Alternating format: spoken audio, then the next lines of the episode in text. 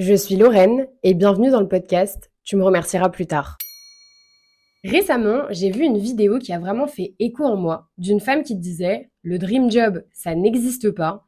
Je ne rêve pas de labeur, je ne rêve pas de travailler. Tu m'étonnes, surtout qu'en général on travaille pour enrichir une entreprise. Je suis plutôt d'accord avec le fait que le dream job ça n'existe pas et ça pour plusieurs raisons. Déjà parce que je pense que c'est une construction sociale, un concept inventé pour nous faire croire que travailler c'est le but ultime d'une vie et que c'est en travaillant qu'on s'épanouit. En réalité, ce concept justifie simplement le fait qu'on vive dans une société capitaliste parce qu'il faut quand même avoir un petit peu de storytelling et justifier le fait qu'on doive se lever 5 jours sur 7, et ça pendant la majorité de notre vie, pour aller enrichir un patron. Il y a une question que je trouve vraiment hyper intéressante. Est-ce que tu continuerais d'exercer ton activité si tu n'étais pas payé pour ça? Je pense que pour la plupart des gens, la réponse est la même. Non, je ne continuerai pas ce job si je n'étais pas payé pour le faire ça remet quand même les choses en perspective. Hein. Le mythe du travail idéal souffre d'un gros problème, la notion de perfection. Un emploi implique généralement différentes missions, et certaines sont moins fun que d'autres, mais tout aussi nécessaires. Si on se met en quête du poste dont toutes les tâches sont hyper enthousiasmantes, on risque surtout de ne rien trouver du tout. Le travail, c'est des contraintes et personne ne rêve d'être contraint. À l'époque de nos grands-parents, on choisissait une entreprise et un métier pour la vie. Mais aujourd'hui, on est quand même très loin de ce schéma. Une vie professionnelle se conjugue plus souvent au pluriel qu'au singulier. On fait plusieurs entreprises au cours de nos vies et on change parfois de métier au cours d'une carrière. La reconversion est quelque chose de plutôt commun de nos jours. Du coup, croire fermement à ce dream job peut nous maintenir dans une situation qui tient plus du cauchemar que du rêve. On se met une pression énorme à trouver ce fameux dream job et finalement on se retrouve à accepter tout et n'importe quoi dans le but d'accéder à ça. Pas hyper enthousiasmant. En finir avec le mythe du dream job, c'est aussi accepter qu'on peut se tromper, se réorienter, mais aussi tout simplement ne jamais trouver le métier de ses rêves. Et ça, c'est totalement ok. Aujourd'hui, il existe une réelle culpabilisation qui s'exerce sur les gens qui ne sont pas ambitieux ou carriéristes dans leur travail. Mais franchement, je trouve qu'on devrait normaliser le fait de ne pas être carriériste et que carrière ne rime pas forcément avec réussite sociale. On peut parfaitement s'épanouir dans la vie par autre chose et d'ailleurs je pense que c'est une chose que la Gen Z et même la plupart des millennials ont très bien compris. Le travail avant c'était le but d'une vie. Aujourd'hui, c'est devenu uniquement un moyen. C'est grâce à l'argent qu'on gagne en travaillant qu'on réalise des projets qui nous tiennent à cœur. Faire le tour du monde, ou encore construire sa maison ou monter une association par exemple. La crise sanitaire a joué un vrai rôle dans notre vision et dans notre rapport au travail. C'est quand même assez difficile de s'imaginer faire carrière et faire le même job toute sa vie et arriver à se projeter dans une société où tout est instable, comme on a pu le remarquer avec le Covid. La crise sanitaire, ça nous a vraiment montré que tout peut s'arrêter du jour au lendemain. Et j'ai l'impression que beaucoup de gens ont remis en question l'impact qu'ils ont dans la société à travers leur travail. Et je parle de difficultés à se projeter sans même parler d'écologie et de l'avenir de l'humanité. Hein. Je trouve ça fou qu'on ait pu banaliser le fait que le travail aujourd'hui c'est le centre de nos vies. On passe plus de temps avec nos collègues qu'avec nos familles ou nos amis. Du coup, forcément, être dans un job où t'es pas épanoui, où t'as l'impression d'avoir aucun impact ou alors carrément un impact négatif, ça commence à peser pour beaucoup d'entre nous. Il y a aussi une remarque qui revient souvent et qui a tendance à me faire rire. C'est fais un job que tu aimes et tu n'auras jamais l'impression de travailler.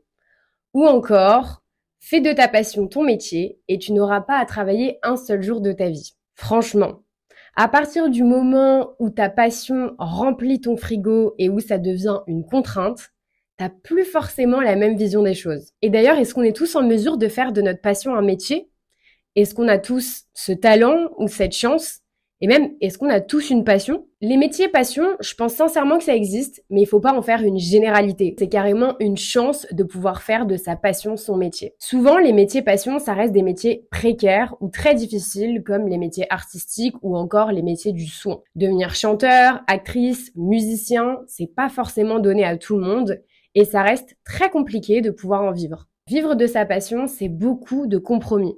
Est-ce que faire de sa passion son travail, ça risque pas de nous dégoûter de notre passion? Parce que parfois, on n'a pas forcément envie. Et même si tu adores ton métier, parfois, tu n'as juste pas envie de te lever pour aller travailler. et tu vas en traînant des pieds, même quand c'est ta passion. Et puis il y a d'autres fois où simplement t'es peut-être pas assez bon pour faire de ta passion ton métier. Par exemple, on n'a pas tous le talent pour devenir chanteur professionnel. On n'a pas tous le talent pour devenir comédien professionnel. Pour en revenir au dream job, je pense pas que ça existe, même si je pense qu'on peut rêver de certains aspects dans le monde du travail. J'aimerais travailler sur des projets qui me font vibrer, j'aimerais avoir des collègues avec qui je m'entends bien, j'aimerais avoir un bon salaire, etc. Mais parler de dream job, ça reste utopique. Parce qu'on évolue dans la vie, parce qu'on peut aussi ne plus aimer les mêmes choses. La preuve, est-ce que vous faites le métier dont vous rêviez quand vous étiez enfant? Moi, personnellement, non. Hein. Même le métier dont vous rêviez il y a 5 ans Et puis, il y a aussi la réalité qui est que parfois, on rêve à des choses et qu'une fois qu'on les a atteints, elles ne sont pas vraiment ce qu'on avait espéré. On peut rêver de travailler pour une grande marque et finalement se rendre compte que le job n'est pas forcément celui auquel on pensait et que les conditions de travail ne sont pas à la hauteur de nos espérances. Aujourd'hui, et ça depuis plusieurs années, ce qui revient énormément, c'est le sujet du bien-être au travail. Est-ce que bien-être et travail, ça peut vraiment rimer ensemble? Honnêtement, je pense que oui, et d'ailleurs, c'est tout bénéf pour les entreprises de se concentrer sur le bien-être de ses salariés, parce que les conditions de travail jouent énormément sur notre façon de nous impliquer dans la boîte, et ça permet aussi de fidéliser les salariés. On sait très bien que le turnover coûte extrêmement cher. On peut faire exactement le même job dans une entreprise A et détester ce qu'on fait car les conditions de travail sont critiques, micromanagement, aucune reconnaissance, horaire à rallonge, etc. Et adorer faire exactement la même chose dans une entreprise B où les salariés sont traités avec respect et bienveillance. Mais en France, on a encore beaucoup de chemin à faire sur ce sujet. On parlait tout à l'heure de donner un sens à son travail et je pense que ça joue aussi énormément dans l'épanouissement au travail. C'est un besoin qui est vraiment très exprimé par les jeunes, notamment dans le monde dans lequel on vit avec le dérèglement climatique, les guerres, le racisme et j'en passe. On est quand même dans un monde qui est hyper anxiogène, donc forcément les gens ont de plus en plus besoin d'avoir un impact positif dans la société et ça notamment par leur travail. Mais est-ce qu'on peut vraiment tous trouver du sens dans nos métiers quand on vit dans un monde capitaliste? J'ai un léger doute à ce sujet quand même. C'est pour cette raison que je pense que beaucoup se désengagent en décidant de ne pas en faire plus que ce qui est mentionné dans leur fiche de poste, ce qu'on appelle en ce moment le quiet quitting, même si en soi, moi j'appelle juste ça remettre le travail à sa place, c'est-à-dire une place secondaire, parce qu'on ne vit pas pour travailler, mais on travaille pour vivre. Et on remarque aussi de plus en plus de personnes qui deviennent digital nomades, c'est-à-dire qui partent vivre à l'étranger et ils continuent de travailler à distance pour pouvoir gagner leur vie, mais sans pour autant participer à la vie de l'entreprise ou tout simplement à leur compte. Je pense sincèrement que si les entreprises veulent vraiment garder leurs salariés et avoir des salariés qui sont contents de venir travailler et qui potentiellement en font plus que leur fiche de poste et arrivent à se projeter dans l'entreprise, il va falloir faire un petit peu plus que simplement rembourser 50% du pass Navigo et avoir un RTT par mois. Pour donner envie aux salariés de s'impliquer, il existe aujourd'hui plusieurs choses qu'on peut mettre en place. Évidemment, tout n'est pas forcément possible dans tous les secteurs. Mais par exemple, mettre en place du télétravail dans les boîtes où c'est possible,